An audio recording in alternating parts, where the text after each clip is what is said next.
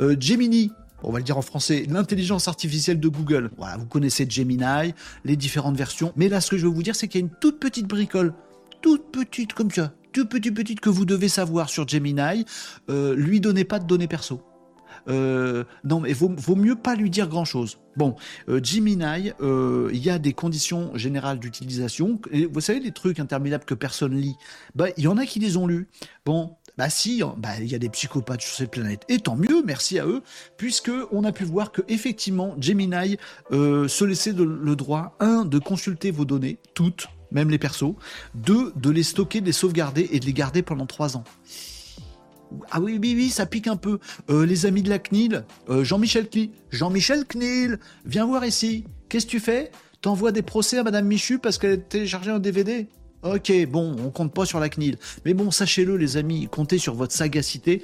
Euh, attention, attention, euh, dans les IA génératives, de façon générale, c'est un peu la même chose pour les autres. hein. Là, je parle de Gemini, on leur tombe dessus parce que c'est écrit dans leur CGU. Bon, bref, mais tant mieux, c'est transparent en même temps, mais ils savent très bien que personne ne les lit. Mais faites gaffe aux données que vous envoyez. Hein, si vous n'avez pas un compte professionnel, un compte entreprise sur ce genre d'outils quand ils en proposent, un truc qui vous permet de cloisonner vos données, le pouvoir. Voilà, vous avez par exemple ChatGPT Pro, ben vous avez un cloisonnement de données, tout ce que vous pouvez lui dire à ChatGPT entreprise, et ben, et tous les documents que vous pourriez lui envoyer, ça n'est pas utilisé pour la modération, ça n'est pas utilisé pour entraîner l'intelligence artificielle générative, et ce n'est pas non plus, ça ne fuite pas ailleurs. Et ça, c'est cool.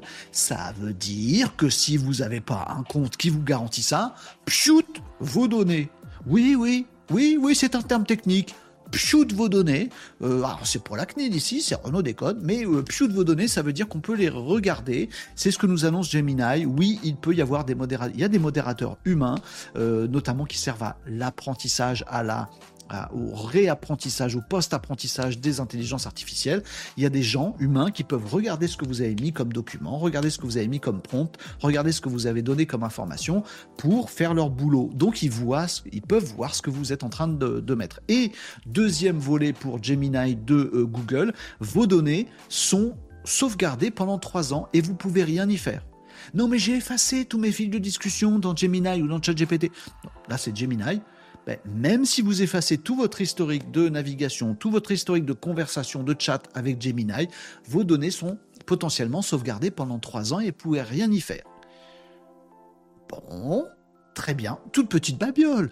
Faites gaffe à vos données, faites gaffe à ce que vous donnez aux outils. C'est pas que pour les IA d'ailleurs, c'est à peu près global euh, comme conseil. euh, fais- un petit peu attention. La solution, ce serait d'avoir une IA chez soi, sur son ordi à soi. Vous voyez?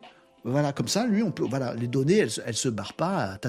Bon, là, si, et en plus, elles sont sauvegardées par Google.